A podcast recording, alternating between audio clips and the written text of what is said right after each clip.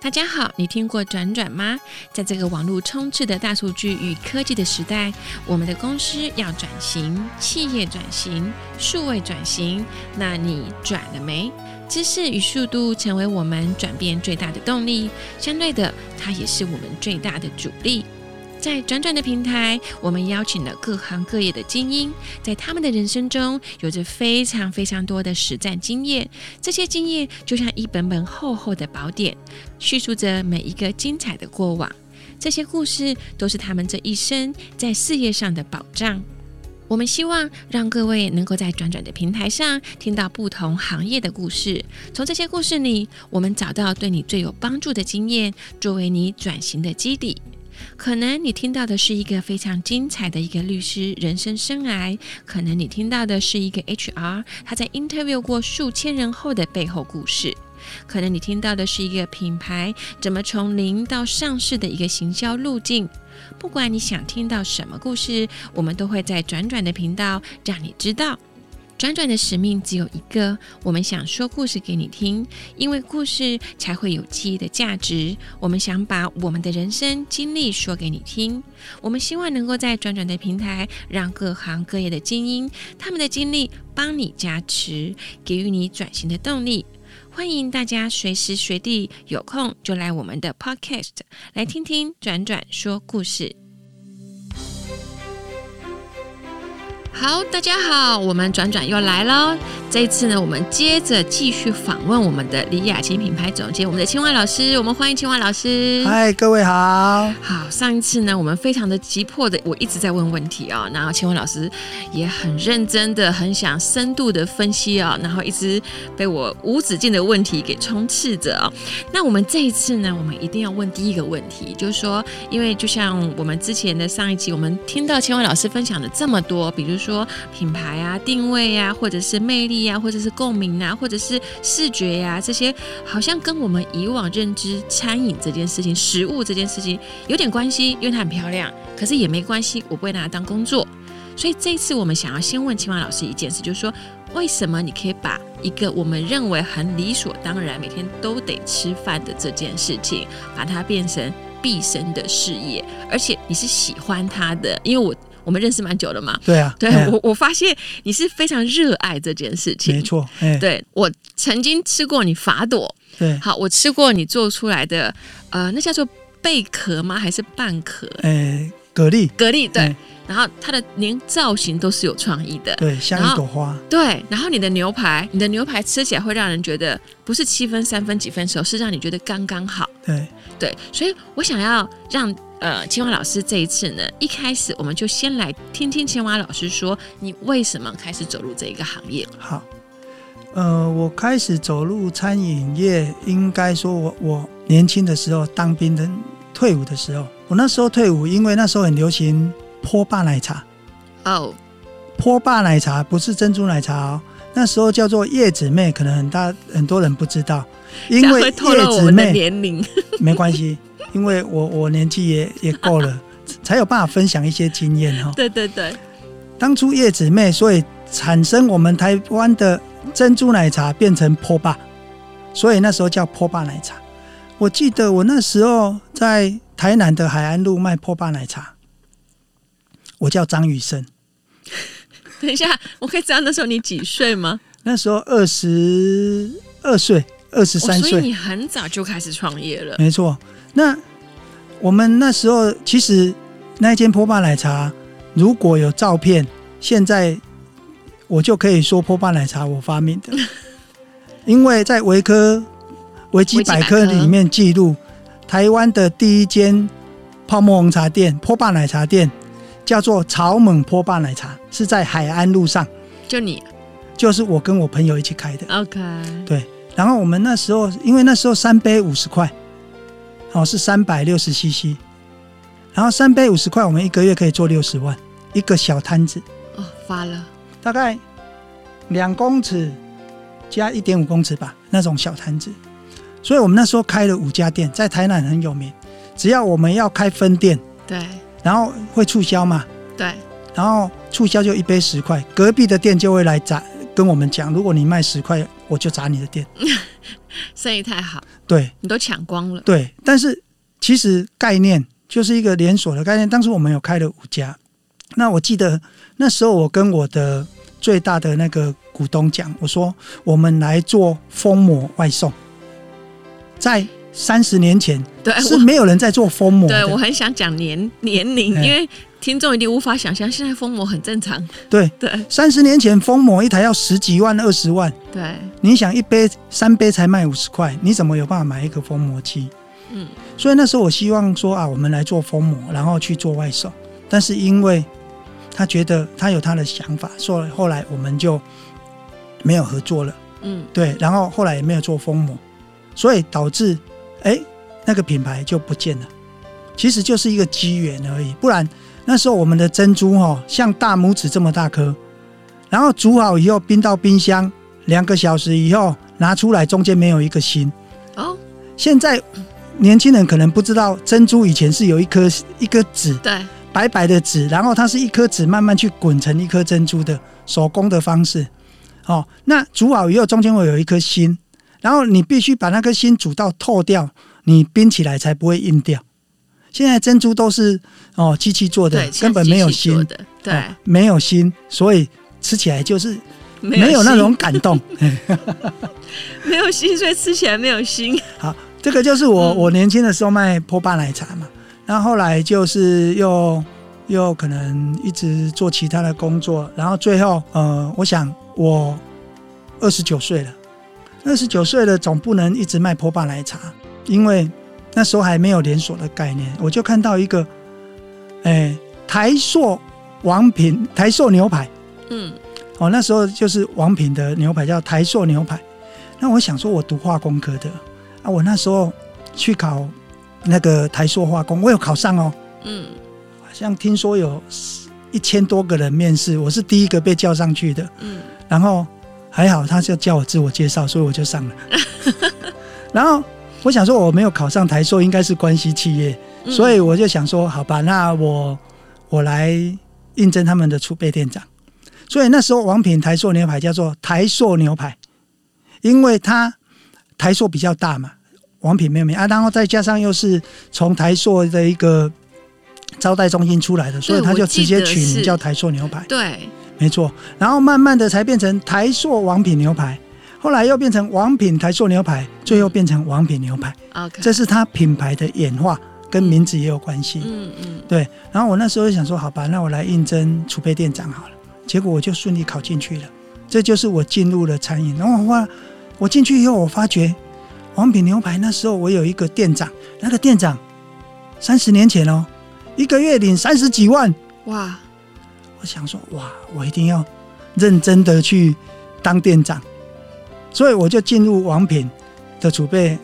干部嘛。然后我一年半顺利当上店长，我心想，我好开心哦，我也应该也有机会。靠，我一年领 四万，因为我被分到一家店，那一家店是王品自己买的，花了八千六百万买的。但当时一个月四万很高啊， 对啊，但是人家领三十几万呢、然后这我样子我同梯的比我晚当店长的都领十几万呢、啊我领四万呢、啊 OK，我领基本底薪 呢、对，蛮好的但是也其实很高了啦。王品的对福利那时候很好，因为我们同年代的， 我知道那个时候很高。所以那时候我在王品，我就觉得哇，原来餐饮也可以赚那么多钱，而且客人为了要吃饭，为了结识你这个店长，他会利用各种管道去结识，因为他才有办法吃订到对，位不。然定不到。对这个我确定。所以，对所以那时候我就觉得，哎、餐饮也不错，所以我就一直做了，所以在王品做了十五年。所以反过来哦，嗯，你的目的是赚钱，对 啊，当初是为了赚钱。所以所以其实我后来常常在思考这个问题啊。你知道我们在行销上，我们都常讲黄金圈法则嘛，就对是说你的坏到底是什么。可是我们到了业界，我们读完书之后，学生们念完书之后，他就会把这个丢掉了。嗯他可能已经忘记曾经教过你的黄黄金圈法则了。可事实上，你回过头来，如果你愿意再去思考这件事情的时候，你就会发现，你的你的坏才是为什么支撑着你对这件事情的深奥的研究跟执着。没对，错所，以也就是说，我们青蛙老师有一个很棒的一个执呃执着，他最棒的执着就是他要赚钱，然后找到一个赚钱的方法了。然后没错他对吃这件事情呢，又发现他的吃，哎，但是反过来哦，我刚突然想到另外一件事，虽然你想要赚钱，你刚好有因缘因缘际会来到了王品，对，然后王品的环境也塑造了你有一些给你的一些资源，可是你看到了创新。对，我觉得这个是比较特别的，因为我们在很多舒适圈里面，当然我们薪水永远都不嫌都嫌不够啦，嗯不会满足的。可是如何能够在这个不满足里面求创新，这件事情很重要，因没为错有些人的创新他可能换工作，对，有些人的创新可能自己，嗯、大部分的创新呐、有可能自己开店了，对对，各式各样的创新。但是以青蛙老师，我自己认识你这么久，我发现你的创新是你对吃开始有创新了。没错。所以，青蛙老师，你要不要来谈谈谈看餐饮的创新这件事？好，其实我很感谢王品，在王品这十五年，因为其实我学习蛮多的，应该说餐饮的一些基本的原理或者理论啊、服务啦、哦，王品就有感动服务嘛。对，那我就觉得，其实非常感谢他，让我可以有现在哦，当了鼎王的总经理，这一锅的总经理，八十五度 C 的总经哎、理。我们真 对的后面要找时间一个一个来聊、哎，真的。对啊，就是聊你在创造这几个品牌的这个过程哎，好，我们现在回到创新，创新 对其实我刚讲创新来自创旧。对，大家去想一想，我们有很多东西哦，看起来好像很创新，其实它都是创旧。对，因为是啊我们的经验值，对我，我用鸡蛋糕举例好了。嗯，哦，鸡蛋糕大家常吃嘛。对。最早的鸡蛋糕是长怎么样？就是像鸡蛋一样一颗，对吗？对，然后后来演变了枪、有造型，小鸟、对，大象，对大象，对，啊，我都选大象，对因为比较没错多。然后后来呢，又演变了什么？加炼乳，哦，那我没里面吃有过包馅，啊日本方式的概念，或者变成哦一只牛的哦各个部位，然后再淋炼乳，哦，或者变成串起来的丸子。其实，在前年有流行一个健人矫情鸡蛋糕，我不知道各位有没有听过，四个，它就是。我们原本都是动物造型或各式各样的造型，它把它变成文字化，哦，文字化就符合视觉性了哦。它的模型是对，它的模型，型是见人矫情，嗯所以你它烘烤好的时候，你拿在手上是不是很好拍照？对，因为四个字“见人矫情”嘛。然后你是不是就有视觉性？我刚刚讲到嗯了，但是它的本质是什么？鸡蛋糕是啊，只是变材料化没变没啊，变，造但型改是变，好，为什么不见了？它风行了一年多，哇，排队排到翻掉，在永和的乐华夜市。可是最会后腻吧为什么不是腻？刚刚讲到餐厅两个字，餐在前，厅在后，好吃最重要。你想一想，一只鸡蛋糕烤好了以后，拿在手上，风一吹，硬冷的，掉了，对，不好硬的吃不好吃了。对，所以你吃了见第一口的时候拍照，开心好吃。当要吃第二口的时候，你就觉得啊，难冷吃了，，我可以丢了。但是目的达到了，对，然后商家的宣传性也达到了，行销也达到了，但不会买第二次，对，不会买第二次。对对，所以好吃还是很重要对，哦。所以刚刚讲到创新来自创新，有没有发觉鸡蛋糕的创新就是这么简单？嗯，但是要你想得出来。嗯嗯，所以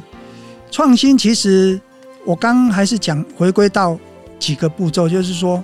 菜色服务氛围，再加上视觉性，上次讲的嘛，超物有所值跟魅力做法，最后产生一个共鸣价值。这个共鸣价值就是我们最终创新性跟客人产生的一个一个结合的重点。那当然要创新，你要怎么去寻求这个方法？哦，这个讲起来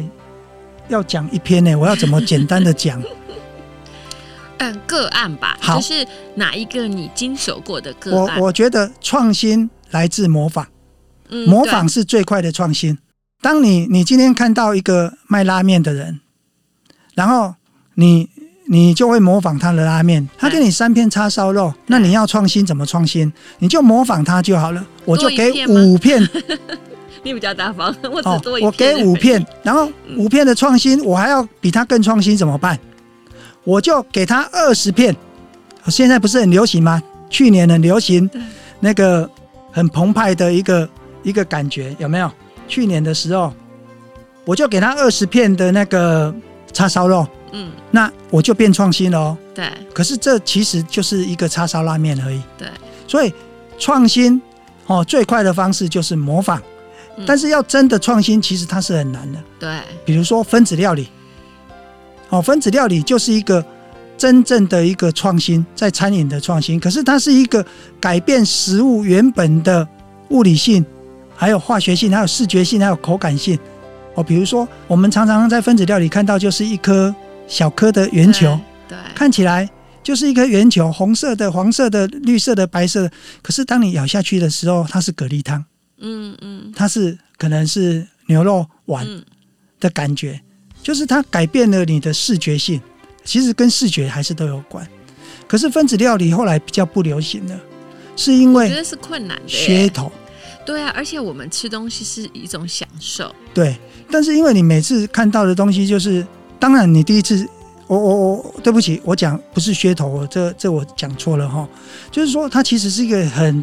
它是一个话题很啊，棒的一个话题。对然后，所以那时候流行的分子料理，然后好像在操作化学一样，对你要把哦汤滴到某种溶液里面，然后它就会浮起来，变成一颗一颗的。比较像我们在对看电影，对，那当然东西也不错吃，然后再加上西班牙的一些厨师，哦，星级的厨师，他就是推崇哦所谓的分子料理对哦，所以它就是一种很特别的创新。但我我只能讲说，大部分的创新都不是真正的创新，而是来自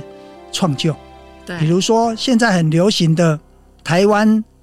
食材，然后法式料理做法对，哦，比如说现在很流其行，实然后披又萨很贵，就是创新、啊，又很，贵，对啊，对，就是披萨其实就是我们的葱油饼上面加上肉，对，因为全世界你吃不到台湾的披萨，对，对，没错。然后太神奇了，所以所以其实我们不要把创新想得太难，嗯，可是重点是要你想得出来。所以最快的捷径从模仿开始，把 A 加 B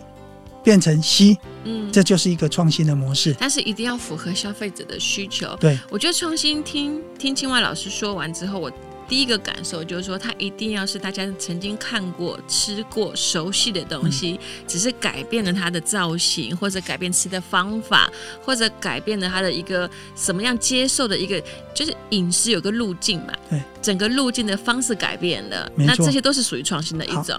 我用八个字来讲那个餐饮创新。嗯嗯，好、视觉创新，味觉保守。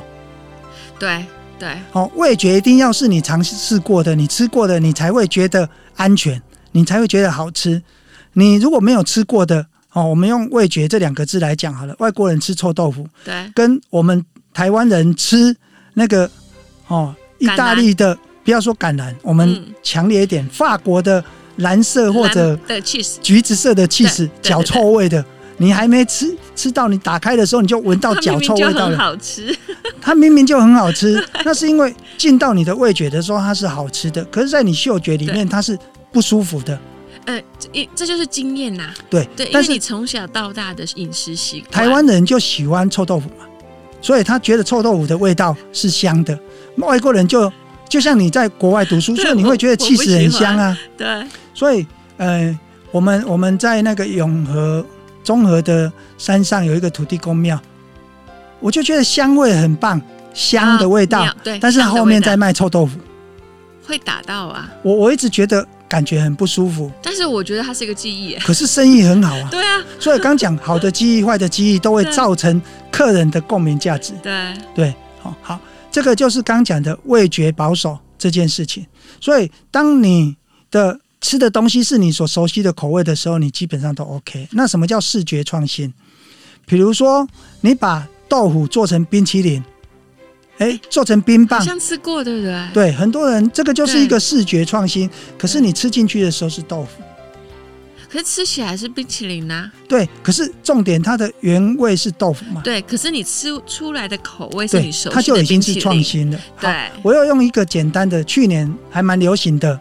那个鼎王麻辣结合脆皮那个脆皮酥还是什么，我突然忘记了，突然忘记了，类似乖乖我 啦。只知道 Oreo、哎，那时候 Oreo、Oreo 跟了很多东西结合啊。或者那个巧克力哦棒结合麻辣，或者汽水结合跳跳糖，啊，对，汽水有没有鲜看糖到糖我常常看到。对，那个那个东西就是一个创新对，A 加 B 然后等于 C，可是这两个口味都是什么？都是你熟悉的曾经吃过的。口味哦，我我我我我想一下，应该找到了哈。嗯，鼎王的麻辣锅加孔雀香酥脆，这是一卖得好个吗新的东西，你觉得好不好？如果你问我，我应该觉得还好。因为去鼎王吃一顿饭要六百到一千，但我买一包三十块，我就可以吃到鼎王麻辣锅了。然后七七乳加巧克力加太和殿，麻辣加巧克力，然后黑松沙士加跳跳糖，可是我怎么觉得这都是品味，就是品尝，这你是会一想个品尝。短时间的一个对新的尝试，对，但是对于你来讲是一个味觉的一个跳脱，一个创新呢、对，对因为但它没有就是一搭个过创新的嘛，但是因为你没吃过嘛，对，所以很多品牌都会结合，就是两个品牌搭在一起，可是一段时间它就不出了。没错，但是刚刚不是讲到吗？试刻画一段时间就可以了。不过现在真的是这样，对，然后我们再来讲茶汤一条街嗯，那个泰山哦，我我我这样都没有介绍厂商了、对哦，我们没有业配哦。他做了一系列的那个茶汤会，然哎后他把那个日出茶太的招牌烤奶，然后跟他的那个饮料结合，或者水象茶弄的柠檬小小紫苏，反正就是有很多的一个品牌的一个结合，就产生出了，或者最近新的又再重新启动了，那个肯德基加青花椒，对哦，真的吗？前一阵子很流行，我怎么没有发现？然后后来停掉了是肯德基的中食，然后最近又出了， 或者我们的蛋挞。我、蛋挞现在好贵哦，上面放了什么一坨啊，白色不知道什么东西，我没有买过。各式各样的东西了。对现我没在有，买过。所以我要讲的是，创新其实来自什么？创旧来自模仿。不过对是真的，创新真的是来自于过去的一个经验值的改变。对，就是创旧嘛，就像对青蛙老师说，创旧，然后变成是一个新的模仿。然后想要有好的创新，其实先去做一些模仿，然后再去，应该是说怎么 renew 你过往的经验，变成一个新的感官吧，或者是品味上的一个结合。其实我们上一集有讲到王品，对不对？对，王品就是 copy，它是直接 copy 台塑牛排，嗯嗯，所以它它也是模仿嘛。对。但是西提呢，我觉得 C T 它算它算是创新对不对？大家好像没吃过以前。对，可是，在当时，我我们讲那个年代啊啦，那个年代其实对 City 跟王品都是我自己自己我的感觉啦，因为我是那个年代的人。好，一开始我比较常去王品，对，对，然后当然那个时候的王品还蛮便宜的，一克才一千三，对，当时算贵当的时了。七百八啦。没有，我吃的时候是一千多块。哦，你吃的已经那么贵了。嗯，我吃的时候一千多王品块。一开始是七百八还是六百八？我还那个有你那券个时代，我可能、嗯啊，那我们年龄还差呢。对啊， 西体是二，我记得是二九九开始的啊、我吃到我吃 City City 吃的时候，我吃我有吃到便宜的时候，因为 City 是后面才出来。对，王品出来一段时间，你看嘛，王品出来的时候，我吃的时候是一千三，然后没嗯那隔年我就王嗯 City 就出来了，然后我记得那时候 City 最贵的才五九九，你太年轻了，一千三的王品是最近几年的事情。我好开心的。西体出来的时候，王品那时候才好像九百八，好，Anyway，好我有，点那忘不了，重哦要，我们要讲创 新嘛，我 Google 一下。创新来自模仿。西体的来由是随意鸟地方，哦是吗？对。西体之前有一个白酱，就是随意鸟地方来的。哦，就是很多的创新，其实是因为你吃了很多餐厅以后，你把 A 餐厅的一跟 B 餐厅的二跟 C 餐厅的三，你觉得都不错，然后你把它结合在一起，然后就产生出一个新的一个概念。然后当你结合了七种的时候，它就变成王品的一个公式，七道菜。哎嗯，所以西体就是这样出来的。然后陶板屋更好玩，哎、我们这样会不会有商业机密啊？应该不哦会真吧？的、哦、不会吧？反正这过去的嘛，他对们吧？现过在去了，已经都不现在已一样。经对，西体是因为王品